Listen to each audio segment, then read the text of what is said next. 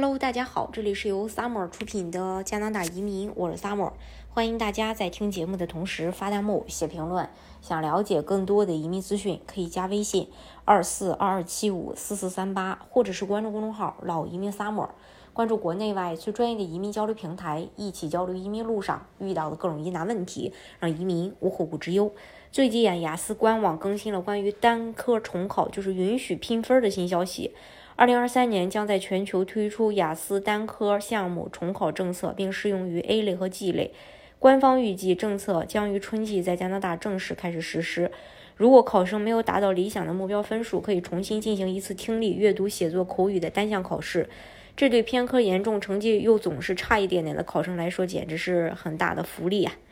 那预定重考的要求就是原始考试日期收到成绩单，预定雅思单项考试。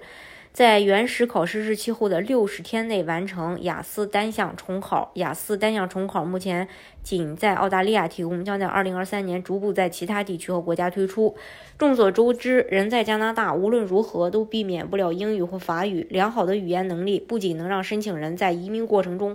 获得打分，还能让新移民更好地融入当地。一般如果想移民，语言水平至少要达到 CLB 五。你可能会比较疑惑，那什么是 CLB？CLB 是加拿大移民局推行的一项语言能力评判标准，而非考试，用来衡量海外人士是否能在加拿大顺利生活。CLB 从听说读写四个方面评估申请人的语言水平。目前加拿大认可的英语考试成绩，雅思、思培和呃这个嗯培生，然后预计今年年底正式采纳这个嗯培生英语考试，就 PTE 嘛。发育成绩主要看 TCF、TEF，嗯，完成 CLB 等级换算后，接下来咱们就要看看加拿大常规项目的申请语言要求。像联邦技术移民是要求最高的，主申请人的英语要达到雅思四个六或者法语水平 NCLC 七，才有可能去递交这个异议申请。雇主担保的话就相对容易些了，最低 CRB 四，当然考得越高越好，但是。有就是说，你要是能考到 CRB 五，考到 CRB 六的话，基本上就没有啥问题。像一些这个呃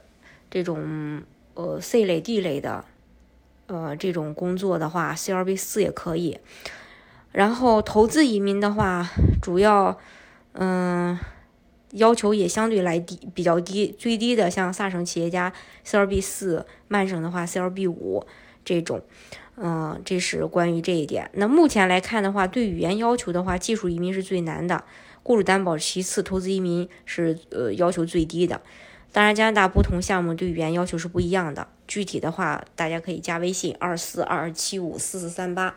或者是关注公众号“老移民萨摩”，关注国内外最专业的移民交流平台，一起交流移民路上遇到的各种疑难问题，让移民无后顾之忧。